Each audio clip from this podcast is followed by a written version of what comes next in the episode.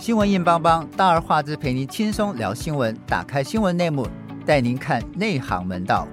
欢迎收听大而化之节目，我是主持人赖景红。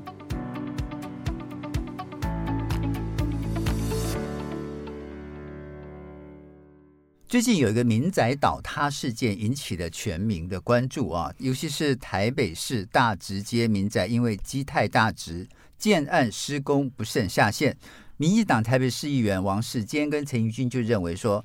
坍塌前的四十四天部分监测已经超越了警戒值，基泰仍然继续开挖，到了北检告发基泰建设前董事长陈世民涉嫌不确定故意杀人未遂哈。然后，这个国民党立委王鸿薇就另外申请检察官扣押基泰建设因销售建案所生之不法利得，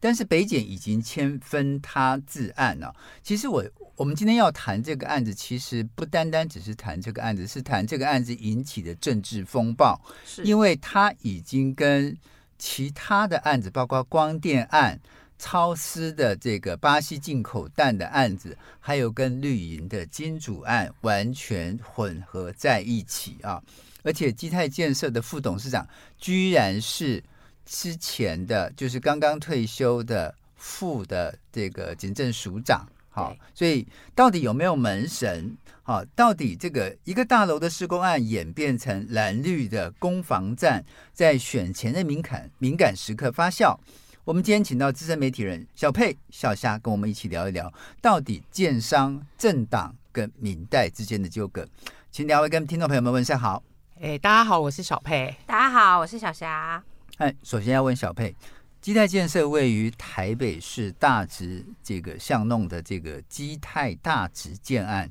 开挖地下层不慎，导致一旁的民宅在九月七号倾斜下陷。这两百一户的居民紧急撤离，这个东西到底怎么一回事？诶，这件事情就是九月七号，就上个礼拜五嘛，对，隔两天就要放假了。然后那一天的晚上，就突然就是那个呃，在基基泰大直的那个豪宅的建案的旁边，他呃，他们就是。之前工地就是开始下挖到第三层的时候，那就是那个地下连续壁毁损，然后外层就是出现涌水的情况这样子。但是基泰他照理说之前碰到这样子的情况的话，应该就是要做一些补强的措施，比如说因为外面你涌水的话，那你里面就是也要灌水进去，对，对，然后还有就是灌浆这样子让内外的水平衡，它就不会再塌陷下去，它就不会塌陷了啦。对，结果他们就没有做这样的事情，那到。礼拜五的晚上，忽然之间，他周边的呃，就是有五六栋的那个那个公老公寓，就是就是直接倒塌给你看，倾斜，然后就是其中有一栋就直直的绑掉下去，掉下去了，对，就变三楼变一楼，对。对，其实这样子。对，其实当时的画面是挺恐怖的，因为我发现第二天的这个新闻电视新闻，几乎一个小时的新闻前三十分钟都在做都在重播这个，都在做这个，然后去街访，几乎每个内湖的居民都被吓得半死。对，呃，我我我要问一下小霞，其实哈、啊，我们都知道，像这种大楼的建案，建案，尤其是它的这个。呃，地下层的连续币哈，其实是有一定的规范的，是没错。然后呢，基泰也是新北、台北重要的建商，是 坦白讲，他排前十名都有问，都都都没问题的，都没问题的。对，呃，这样子的事情是不是？这中间出了出了什么样的问题？哎，我我先跟大家介绍一下基泰这家建商，大家可能对基泰这个名字没有很熟悉。我如果讲了那个阿妹她住的信义之星，大家就会知道那个信义之星谁盖，其实就是基泰盖的。对，然后他其实，在信义区有好几个豪宅哦。那他们呃盖豪宅盖的还算有名的。那这家建商不算是非常高调的建商啊。那所以其实呃。但他大部分主要的推案跟建案都在双北地区，所以其实这一次他这样塌了之后，对整个双北跟台北地区，尤其是有 基泰，就是有买基泰房子的人，应该都很担心，想说糟糕，我家哪一天会不会也会瘫掉？那我觉得他今天这件事情最妙的事情是，这事情第一时间爆发的时候，因为是民进党的议员先跳出来说，因为他那天早上民进党那议员陈怡君才去现场。做呃检查跟勘测，然后还带人去那边做检查，又、嗯、说那个缝裂了很大什么的。就是下午才刚做完，然后晚上那个房子就塌了。所以换言之，其实对当地的民众来说，他们已经成型很久了。所以这也是为什么一开始第一时间那个蒋万安市府非常的紧张哦，因为他们呃有民众就抱怨说，他们其实已经投诉超过两个月了。那这呃。不止两个月，他们说其实已经整整就是他开工八个月。他说他们这八个月之内都一直有去做一些投诉，因为造成零损很严重。嗯。但是问题是，台北市政府都没有任何的动作，也没有任何的作为哦。然后甚至他们去送检验报告，台北市政府还。出来说什么啊？没有任何的问题，然后什么一切对可以继续施工，所以他其实这把火一开始是烧到国民党，尤其是烧到蒋万安，就是现在国民党形象非常好的人哦，所以逼着那个蒋万安那一天晚上，当天晚上就立刻 十点多杀到现场去，开始做危机处理哦。那当然亡羊补牢为时不晚嘛，最少他有开始硬起来要出来处理，虽然民众很不满，就是觉得都是你害我房子倒了这样子，是对，那但是他现在。也的确有开始做了一些处理了啦。那当然，因为一开始就是我们刚刚前面讲到说，他大概有八个月时间施工，这段时间里面，其实民众就一直有去投诉说造成了旁边的邻损的一些问题。然后最妙的是，他们说都发局都回答他们说是很正常的。然后后来民党议员就查到说什么呃，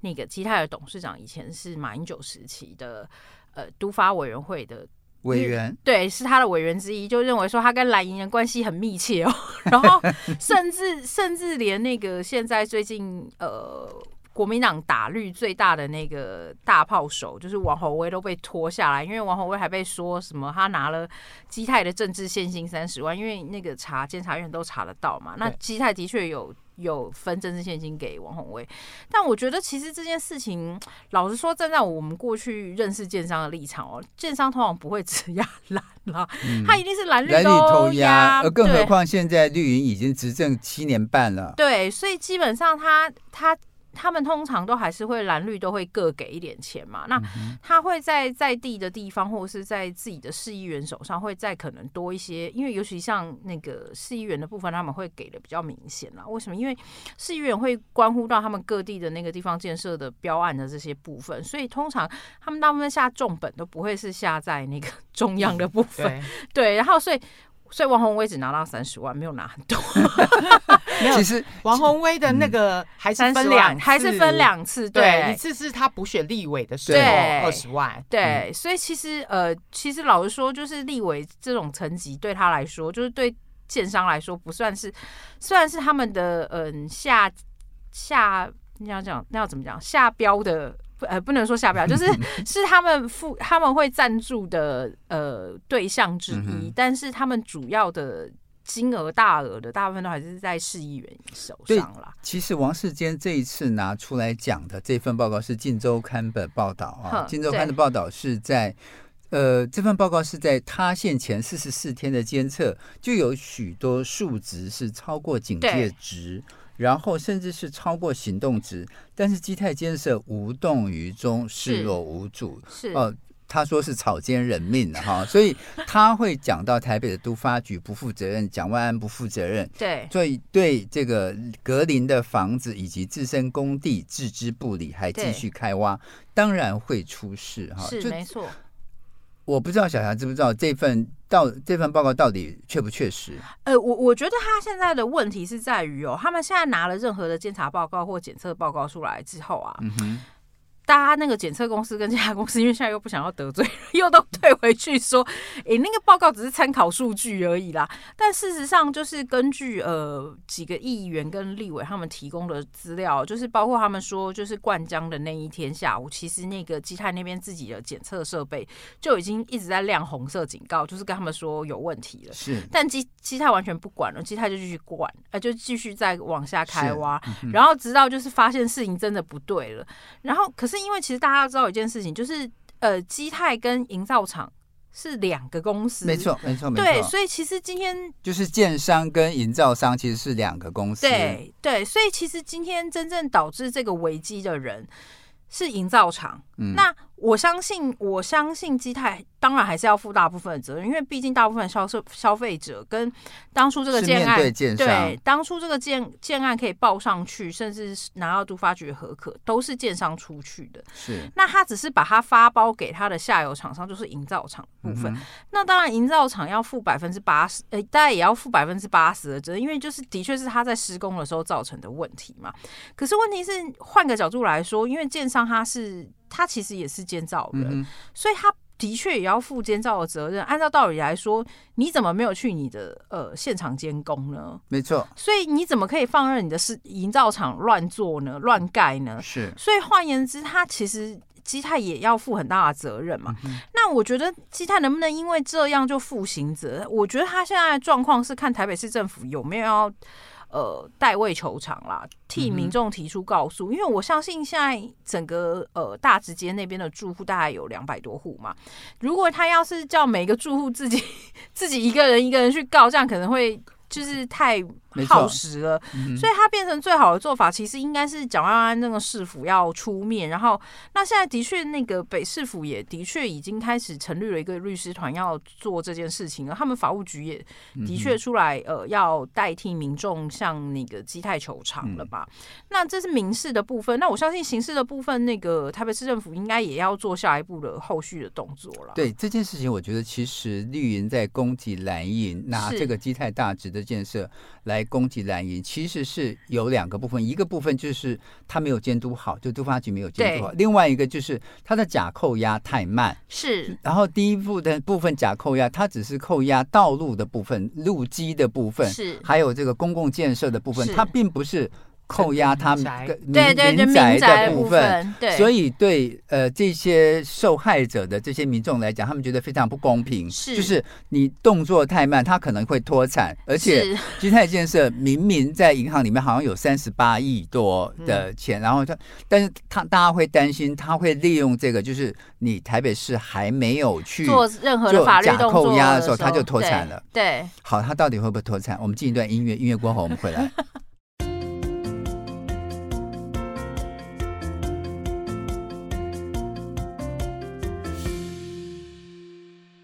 在王世坚取得的基泰建设报告表示说，安全管理值包括警戒值跟行动值哦，在地面呈现点的监测值当中，最大的这个呈现量达到负的百分之五十八点五，超过警戒值。那建物呈现点最严重的点测出来是负的二十七点七，同样超过警戒值跟行动值。还有另外一个是所谓的建物倾斜，呃，倾斜，呃，计哈，有三个仪呃仪器测出来都都超过警戒值。那台北市政府到底有没有监管的责任？而且传出来说，他们的这个营造商就是监造跟这个是同一个人，是就也就是球员跟裁监裁判哈。对。小佩，这个到底我们我们不考虑说观测的数字哈，就就就马上接着开挖，明明知道会造成民间的身家性命的严重危害，而放任这种情况的发生，还要求说工地加紧施工，完全只站在个人利益跟公司利益哈，那到底是建商、营造商还是台北市政府监督的责任？谁的责任最大？嗯，其实过去几个月啊，这个基泰大直它的建案的周边，其实就已经有很多的住户，他们就是你不要讲那些数值是很专业，需要要什么去测量什么的，你就算是民众住在那边，都有裂缝啊，龟裂，然后外面的马路有的隆起，有的下陷，对，其实从这一些光是肉眼你就可以感觉到。看得出来，你周那个家里的周边有环境都不对劲的情况下，他们这些住户就有开始都有去跟呃那个都发局去澄清。结果都发局他们有派人去会勘，结果呢会勘之后，他们回给呃住户的公文就是写说，哎，没有危害公共安全之余，建筑的工程呢可以继续施工，然后都发局也不列管，那所以基泰他就继续这样子施工下去，对，对，然后现在出事了，对，那你说市府当然。当然要有责任啊，对啊，对至少府的监管责任，对、嗯、对啊，毕竟你说每一个人，你自己家里面的墙壁忽然的龟裂，你。就算你是官员吧，对啊，你自己会不会觉得奇怪？没错。但是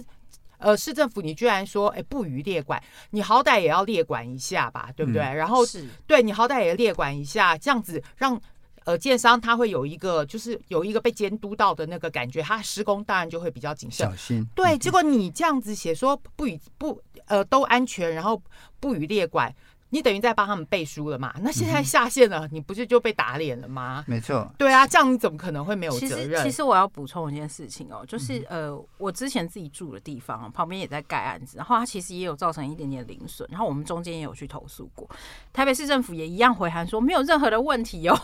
然后直到我们社区的管委会受不了了，然后就找了那个专业的技师来鉴定，然后的确有零损，然后后来。因为隔壁的建商比较没有像基泰这么这样子，就后来对，就后来他们就有认，就默默认，就说要帮忙做一些处理这样子。嗯、可是中间的过程当中，跟台北市政府打交道的时候，台北市政府一律都是觉得他们没有问题，他们都有去检查。他们啊，你要我来我就来啊，做完报告也都是站在建商那一方的。那其实这件事情，我觉得他最妙的事情是后来是怎么样？后来是。后来是呃，社区的管委会去找了议员了。你看现在是不是所有事情都只能去找议员，或者找议员？没错，找议员未必有用。他们找了议员，你看回函还不是一样？对。然后你找了议员，找了立委之后，对，重点是你找议员跟立委还不一定有用。然后议员跟立委找了那些建商来之后，因为其实我跟你说，他最大的问题是什么？因为其实很多都发局的人，他们到最后退休之后，到转去。建商当建商的门神了，所以换言之，其实而且其实他们当初在念书的时候，因为他们都是念土木工程相关的，或者是地震系的，对，像政大地震、中心大学地震，对，其实都是学长，都是学长学弟，对，所以其实他们都是张金二的学生，对，所以他们其实他们其实都很熟识。换言之，他们根本就你你要说他中间有没有包庇，我当然没有办法有明确的证据直接说他们有包庇，但是问题是你想想看，如果今天你学长打电话来跟你说：“哎、欸，学弟，那个我们那个案子不要这么龟毛，好不好？就让我过一下，可不可以？”嗯、我相信一般大部分那个做监察呃做都更案的那些官员，他们大家都睁一只眼闭一只眼，因为更何况那些都更案的官员，我不要说什么，像我刚刚举的那个例子。他们那个建商就是从新北市政府的呃都根处都根局的退休的官员，那你就知道很明显，他们跟建商之间的关系非常的 close 跟紧密啊。嗯、那讲一个更有名的例子，之前那个远雄的赵腾雄，那个时候跟他那个时候盖那个桃园的案子，也是跟是。也是跟都发局的关系很密切，后来才因为这样收贿被抓去关的、啊。没错，其实我、啊、我我觉得还有一个呃制度性的问题，就是因为现在。各呃，从中央到地方，大家都在推都更，没错，对。那你都更，他为了要推都更，像这个都发局的官员，大家就是你，你政府有那些老旧的那些住宅，住宅啊、把它改掉，变成新大楼，豪豪豪宅，对，对他们来讲就是业绩，是对，没错。对，而且他们等于就是把这个。都跟的案件当做这个 KPI 在做，是所以就毛起来做。对，所以对建商当然就是呃，你没有实在太厉害、太夸张，一眼可可看出来的问题的话，大概可能就是睁一只眼闭一只眼，对，换过了，叫你改善、改善、改善再改善，就这样子。对啊，其实我要问小佩哈，这基泰建设，我觉得最夸张、最夸张的是事情发生之后，连续四天是神隐不出面，然后。总经理跟董事长都不知道死哪去了，然后呢，中间呢，这个呃电话也不通，人也不出面，现场只有什么总经理特助啊，还有什么协理啊，在现场处理，然后老百姓找不到人，就是这些苦主两百零一户的苦主找不到人，然后居然我们台北市政府的副市长李四川，他说他也找不到人，对对、呃，就是。就是根本没有把公权力放在眼里啊！对，就是基泰都不出面，一直到后来，因为他是上市公上市公司，公司然后呃，股票连跌两连跌了好几天，对，对啊。然后后来是这个呃，金管会呃，证管会，他们需要，他们要他在他逼他出来重大消息，重大消息，对。对然后那个老先生才出来，那个陈耀川才出来。然后最好笑的是。他在这个记者会当中四度鞠躬，是感谢各方协助，他并没有道歉呢、欸，他完全没有道，他不觉得他自己有错哎、欸。然后最好笑是再来，就是他的总经理哭的跟歌仔戏一样，在唱歌仔戏，演苦旦，好像他才是受害者，什么鬼啊？然后。我觉得那个东西是让老百姓说不过去，就是你是你做了一个这样的事情，然后你四天，我觉得这个是重大公安事件，是没错。然后你应该附近几百户的呃两百多户，应该算是有五六百人受害。是那这么严重的公安事件，你居然敢不出面？是你觉得你政治献金够多吗？我觉得拿一个很好的对比来看哦，那个台中有一个新复发建设，大家应该可能还有印象，就是之前那个台中捷运不是之前他们的那个案子，呃，他们的建案上的一个装饰物，就是那个鸡有没有倒下来，掉下来压死人，然后可是卢秀院处理的速度就非常的明快，就立刻跟你说，你没有给我处理好，你台中所有的建案，你新复发的案子，你全部都不用给我动了。是。对，然后呃，新复发就立刻出来，就是。出来就是道歉嘛，嗯、然后也立刻出来的就是呃，跟大家就是就是出来开始协商，啊、对赔偿，对，但但但听说啦，就是我听受害人说，其实新复发在那个协调委员会的态度上面也很不好啦。但问题是你最少这件事情上，你看卢秀燕跟蒋万安的对比，就很明显的看得出来，你就觉得蒋万安很温和啊，然后每天去现场，人家就是不出面，怎么办？对，你拿你拿人家怎么办呢？对，不是。应该反过来讲说，就是因为他不出面，然后台北市政府他们立刻就接手了，然后接手主导了后面的善后之后，这个基泰就耍就耍无赖耍无赖了。他更他更不出面了。对对对，反正你政府都接手了，安置善后什么你都做了，那我们就对，包括对一一千多人的安置旅馆，哈，然后他他就觉得你政府都做了，我就躲在后面。对对，按照道理来说，其实其实。我我觉得他那个蒋万安他们老实说了，我要说一下，就是蒋万安他他不是没有处理，只是我觉得他那个处理的 step 有点怪啦。因按照道理来说，他应该要逼着建商跟他一起出来面对这个事情。闯祸的人他就找不到啊，打电话找不到啊，就怎么可以找不到呢？所以我不能理解，就是你一个政治人物，你一个市长。包括那个处理的常务副市长，你都找不到他的这个董事长跟兼总经理，然后最好最好笑说，总经理说我天天都有去啊，只是他不认识我呀，这是什么鬼？我觉得这这些建商就是。欺骗全国人民，然后把全国人民都当傻子，是，然后也也也把媒体当傻子，因为你想想看，出了事情之后，媒体几乎天天都在做连线。你如果有去现场，怎么会有人不认识你？怎么会有人找没有找没有看到你？对对，所以我觉得基泰建设在这一次的这个诚信上是有问题的，对，而且就是呃，像像现在这个。李四川就就讲说，基泰建设后来他不是达成三点协议吗？是，他说要要成立新台币的一亿元的信托支援救灾跟安置，而且会负担受灾户的三年的租金。小佩，你觉得对受灾户够不够？这一个我觉得。我觉得根本不够，因为哎，你的房子整个都垮了。我对啊，小艾哥，我直接这样算给你看好了，因为有两百户嘛，对不对？然后大直的房价不便宜。好，那因为它又是老房子，我们不要算它什么太贵的价格，我们只要一户算它两千万就好。我我相信两千万那边应该买不到了，我还已经算它便宜了，真的。对，那边的两千万应该不到，虽然是中对中古的，对我们算它两千万就好了，两千万，然后两百户就要多少钱了？是，所以一亿根本不够，一亿、啊、完全不够啊！而且最好笑的事情是，基泰还睁眼说瞎话。他们第一天说他们已经汇钱，然后台北市政府跟他说没有，我们没有收到钱。嗯，然后第二天那个基泰就基泰总经理就说有啊，我们已经汇款到我们台北富邦银行的信托专户里面啦。嗯，然后呃，因为台北富邦银行是台北市政府直接监管，因为台北市政府是台北富邦银行的大股东，对，所以你要用随时都可以用啊。哎、欸，我觉得他基泰总经理讲这个话是第一件事情，是你把大家都当白痴，是不是？第一件事，因为他转进去的户头不是不是台北市政府的信托专户，没错没错，他转的户头是什么？他是是转到他自己富邦的户头里哦，他要再转走都可以转走。第二件事情是，台北市政府的确是富北富银的大股东，但是问题是。他就算是北富银的大股东，他也不能随便取你的户头的账户走，对，他也不能随便取你户头的账户走。哎，如果他要是真的可以取你账户户头走的话，那是违宪呢。嗯，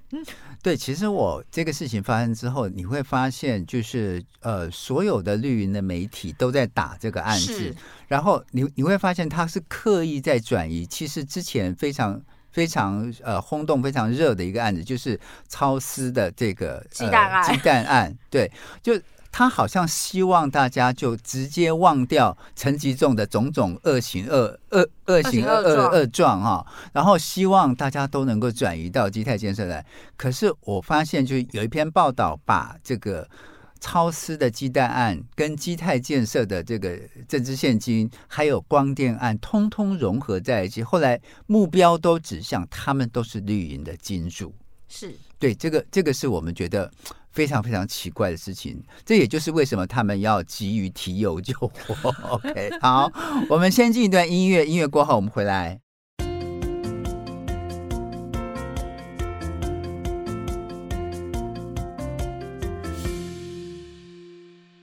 近年来，其实因为施工不慎，导致建物隔壁邻居房屋下陷的情况屡见不鲜啊。现在刚好在台湾总统大选前夕，演变成。蓝营呃，绿营攻击蓝营监督不周，台北市督发局长王王王玉芬就是被称为这个标的啊，被被这个打的这个标靶啊，他自己是说没看过《镜周刊》《晋周刊》报道的这个基态检测报告，但是已经请测量公司还有三大这个技师工会来提供所有的资料来进行判读，如果有违违失呢，将进行这个惩戒。那其实，呃，小佩基泰建设这神隐四天，好，然后出面召开记者会，然后我我们刚刚讲了，董事长四度鞠躬，感谢 各方协助，然后讲完立刻从后门跑掉，哈，是，也不给记者问，也不谈怎么负责，然后他立刻就辞职了，对，然后他就宣布辞职，然后李四川跟这个蒋万安都说他辞职的不是时候啊，是说。但是他就是不想负责啊，对。然后总经理就演歌仔戏，扮演苦蛋啊，哭的眼泪泪眼汪汪，好像他才是受害者。那基泰建设主要错在何处？哎哎，其实我觉得那个他哭也没用啊，因为那个蒋万安不是很很果断、很很铁腕的讲说，他在乎的不是这个建商的眼泪，他在乎的是这些受灾户的眼泪。嗯，对啊，所以这个哭。嗯，可能也是白哭吧。可是我觉得，就是说，因为现在都市大楼的建筑啊，已经跟以前的那个结构是不一样的。嗯、它现在越盖越越高，那地下就越挖越深。是那台北市的那个地质，其实又有的地有的区域它又很松软，所以很多以前我们可能。政府它的一些那个规定，到现在你有没有与时俱进的去去要求建商来来来配合做，还是你就是照以前的那一套的那个那个审查方式？他那个法还是民国六十几年的耶。对你那些你那些检测的值啊什么的，都还是照以前的标准的话，现在越盖越越挖越深，你那些东西早就已经规定，可能规范都不合时宜了。那那对建商来讲的话，当然就很容易出事。像之前呃，今年。今年呃五月的时候，那个信义区的崇德街，崇德街六十巷不是还有一个东云云的一个建案？对他那个好像是什么熊大营造，还是日商非常有名的营造？他、嗯、那个对他那个老房子前面的那个马路。也是塌陷，整个塌陷下去变成一个天坑。幸亏它是只有民宅，没有像这一次整个整个掉下去，它有一一些一些倾斜。那当时有十一户，十一户的民众就是有民宅有去对有去安置这样子，就这才罚多少钱？十十八万而已，哎。十八对对，然后建商来说，可能连十八块都不到。哎，十八十八万法而已。然后哎，这一个这一个房子后来结果就是，它它也是一样，就是那个连续壁，就是其实都是一样的问题。那个连续壁没有没有没有弄好，你又没有去灌灌水灌灌那个泥浆，对，然后然后就是其实都是老都是同样的老问题。然后他就是哦，然后建商他就是改善周边的地址啊，临房确。确认安全无虞，提出改改善计划。嗯哼，把二十八过十八万又重建了。这个东云的的一平是一百一十七万哎、欸，对啊，你说建商，我我我我再补充，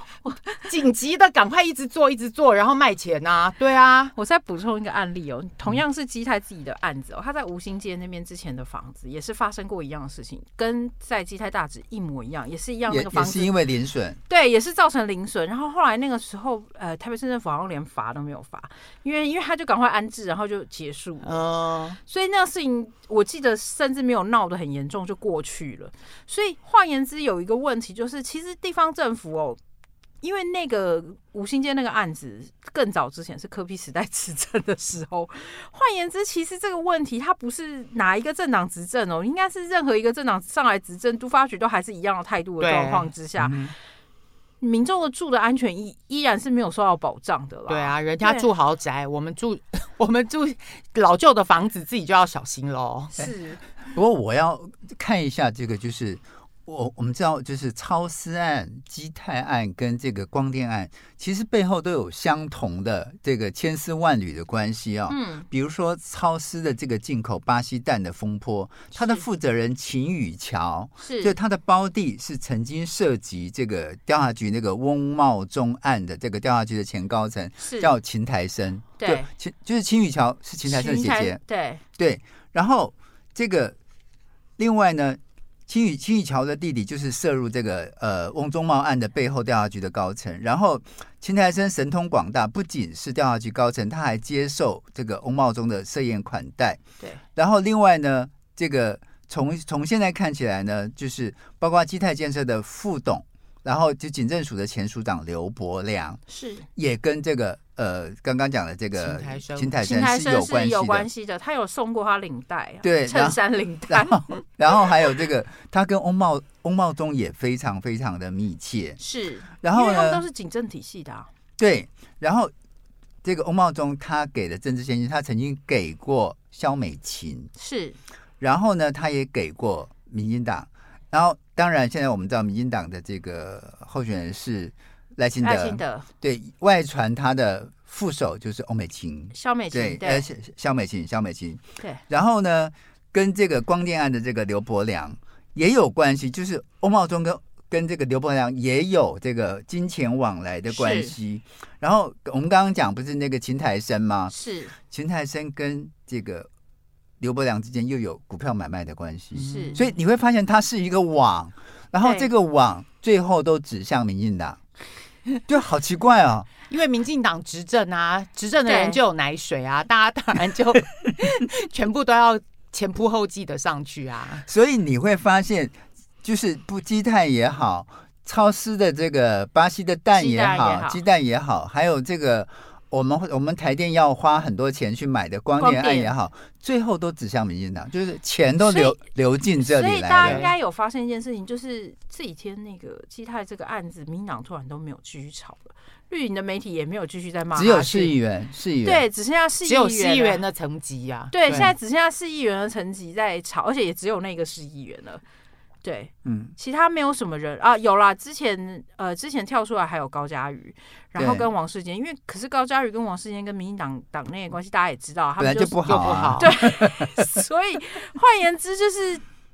呃，这一次那个民进党市议员他们见猎心喜哦，但是到最后到底是不是捅到马蜂窝这件事情，我觉得是一个很难讲的事情，因为现在国民党已经把这个事情抖出来了嘛，嗯、就是换言之，因为就像我们刚刚最前面开始讲的，基泰他一定不会只有给国民党政治献金，他也有给民进党政治献金啊。嗯、那你换言之，你这样看一路看下来的状况之下，难道你绿的都没有拿钱吗？你绿的也有拿钱吗？那你在你绿的也有拿钱的状况之下，你今天。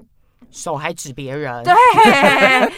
指着别人的鼻子一直骂的时候，也要想一想看，你自己拿着人家的钱吗？哎，不过我要问一下财经专家哈，你们两位都是财经专家，尤其是小霞在跑金融跑很多年，就是民众关心的其实是官商勾结啊，像基像基泰大直，它其实是一个海沙屋重建的案子，那奸商其实都是一直玩高额的杠杆。对他，他就是跟跟银行借钱嘛。呃、对，这是他们，这是他们常见的做法。对，对，如果没有市府的配合，如果没有金融机构的跟地方势力的协助啊，这种重建案其实是很难成功的。这件案子是否明白涉及官商勾结？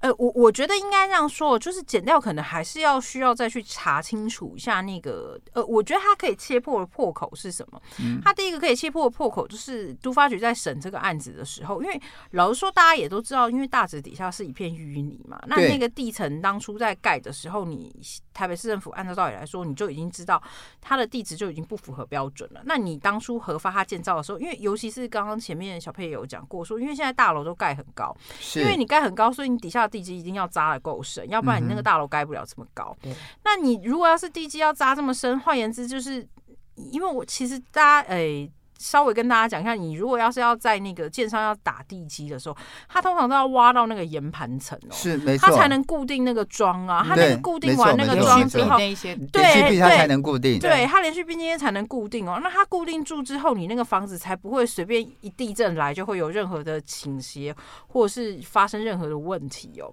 那因为九二一之后，就是呃政府的法规在，尤其是在那个。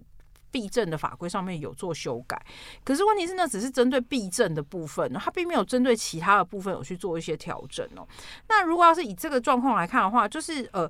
基泰他今天在盖这个案子的时候，换言之，你当初台北市政府都发局在核发他那个建造的时候，你就应该要去了解说，他那个案子真的可以挖到这么深吗？他不能挖到这么深，你为什么可以让他？是你为什么可以给他建造？那这是第一个问题。第二个问题是说。你除了他，你除你合了他建造之后，你台北市政府都发局虽然实际上他有他的起造，呃，就是这个建案，他是有他的起造人，也有他的建造人，但是你不要忘了，你今天是主管机关哦，是你主管机关还是要负相对应的监管责任的。嗯、所以换言之，你主管机关今天如果要是以以民众已经去跟你澄清这么多次了，你换言之你。你对你跟我说你有到现场去看，但问题是你没有看到那些民众已经明白告诉你那个裂裂缝已经这么大了，对，啊嗯、对，那你都已经造成这么明显的状况了，你难道那些都发局的官员是眼睛瞎了吗？没看到吗？他这一定有渎职的问题吗？嗯，那这是这是前面的问题嘛？那第三个问题就是说，好，你现在事发了之后，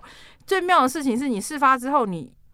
台北市政府居然找不到人负责，就算了，然后叫他，而且最好笑的是，我不知道他们那一亿的钱是怎么算出来的。是对，因为就他怎么协商一亿的？对，一亿就够吗？对，因为你那个一亿的钱是根本完全不够的，你光是说那两千户。因为我们后来有一天，就是有一个呃营造业的朋友就讲很白，他就说基泰真的太笨了，太不会处理这个事情。嗯、拜托你那个大直那边那么多饭店，然后尤其是那种高档饭店，你就把那些安置住户安置到那边去。我告诉你，连一亿都不到，你就把那些住户至少让人家进去住，然后大家最少比较舒服一点，就不会在那边一直骂了。嗯、然后你非得要搞到就是那些住户全部都跟你跳脚了，然后台北市政府出来插手了。嗯然后你们还神隐，然后又找不到人，然后一个好好可以处理的事情，然后处理不了。那你换言之，基泰危机处理有很大的问题嘛？那基泰危机处理有很大的问题，那是基泰自己的问题。是，可是问题是你都发局，对你台北市政府督发局，不是应该要逼他出来做这些危机处理？你怎么没有逼他做危机处理？然后你自己先帮他做危机处理了。而且最好笑的是，他根本找不到人。我觉得他是因为找不到人，只好自己先跳出来，跳下来，他怕老百姓骂。对，其实。其实市府的危机处理也是有很大的问题，很大的问题。对，是因为按照道理来说，我我觉得其实讲白了就是，你现在安置那些灾民，呃，对不起，我不是要怪灾民哦，嗯，你现在安置灾民的那些钱是拿台北市 民众的纳税钱，是拿台北市政府民众纳税钱，对，你现在是垫的，对，你现在是拿台北市民众的纳税钱去处理的耶。可是问题是你不要忘记一件事情，今天捅捅出篓子的人不是台北市民。不是台北市政府哎、欸，是那个奸商，是那个奸商哎、欸。你按照道理来说，你应该要叫那个奸商出来处理吧。然后那个奸商处理的不三不四就算了，嗯、你们居然没有派人监逼着他要怎么处理，嗯、告诉他要怎么处理，那也是非常荒诞不经的事情啊。嗯、你换言之，其实台北市政府可以做改进之处，在我真的觉得应该叫蒋万安好好去跟鲁秀燕学一下，看人家到底怎么一个危机处理的好不好？我刚刚为什么要问你，就是。就是市政府跟这个金融机构是不是也参加在里头呢？因为我自己亲身经历，是我们家附近，就是那个呃著名的台北凯悦饭店斜对面。有一家现在正在盖，他要盖大概三十七层还是三十八层？呃，就是旧的中信的新舞台那边，呃呃，就是就是旧的一个国宅，然后他再加上一小部分国防部的地，好，哦哦，然后现在要盖很高。然后他其实是一个非常台北非非常有名的排行前几名的建商，就是卖肉干的那个关系企业，哦、叫叫什么新插阳的，哦、对。Okay 然后他们的建商很有名，叫插阳建设。哦，对对，他们其实当时就是在整合这个这个这个案子的时候，你就你就会发现各方手的势力都伸进来了，是包括黑道是。他让黑道去整合这些住户，你知道，因为住户有些不愿意一坪换一坪，是。不愿意搬，他就让黑道先去成立一个那个什么委员会，对。啊，就委去整合，去整合，他就先让黑道去整合，然后白道才出面，然后都发局的人才来，是，然后才开始协调，这是建商常见的手法，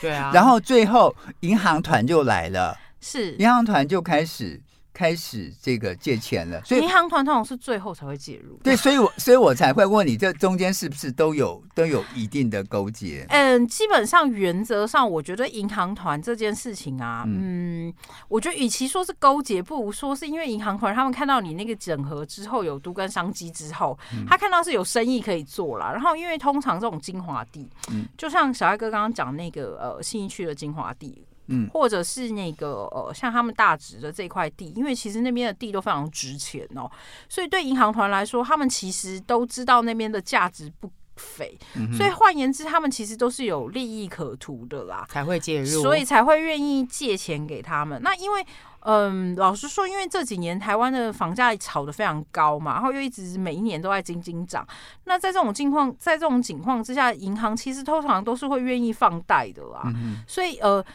我觉得官商勾结这件事情，建商跟官的勾结是很明显的啦。然后建商，然后然后呃，官方跟这个银行团的之间的关系也很密切。对，因为因为他通常都是，其实我们去看，对银行团，他也要看你官。官方是不是准这个案子？这个中介案是不是准啊？对对对对对对。那因为其实其实看那个基泰那个案子，我去我有稍微去翻了一下他的财报，他主要的那个银行团呢，嗯，大部分都是官营的银行，然后大部分都是台湾。OK，所以你看，所以其其实我觉得像这一次的基泰案，你看高嘉瑜在打，王世坚在打，然后这个陈怡君在打，都是民进党的，而且像陈怡君他讲的很清楚，就是他已经收到在这之前他收到八次陈情案。是，然后台北市的市政府一九九九有收到两次陈情案，结果都没处理。是，然后最后发生这种事情，其实我觉得现在就是绿营在拿这个来攻蓝营，尤其是在选选前是做这样的一个一个攻击。其实我觉得，嗯，台北市政府自己应该要做检讨。对所以他现在就很努力的赶快不要变成吼吼的拖累者，所以他很努力的。现在第一件事情就是先跟侯友谊说，哎、欸，那那个新北的那个基泰的案子也不可以开工。对，所以所以他是他就先讲嘛，就是如果你大直基泰大直没有处理完，你台北市的案子都不能动。对，然后呃新北的案子也也不能动，也不能动。Okay 对，因为我觉得现在其实对对侯友谊来说，他更担心蒋万安处理的太差，把他一起拖下水吧。OK，其实我们希望这一次的事件能够平安落幕哈，尤其是基泰应该负起建商的责任，然后台北市政府要勇于负责，要把这个事情的前因后果，包括法律责任理清楚，包括第二段的扣押、第三次的扣押，是把老百姓的权益都要回来。没错。然后我们今天非常谢谢小佩、小霞，谢谢你们跟我们好好的聊这个问题，谢谢大家，拜拜，谢谢，拜拜。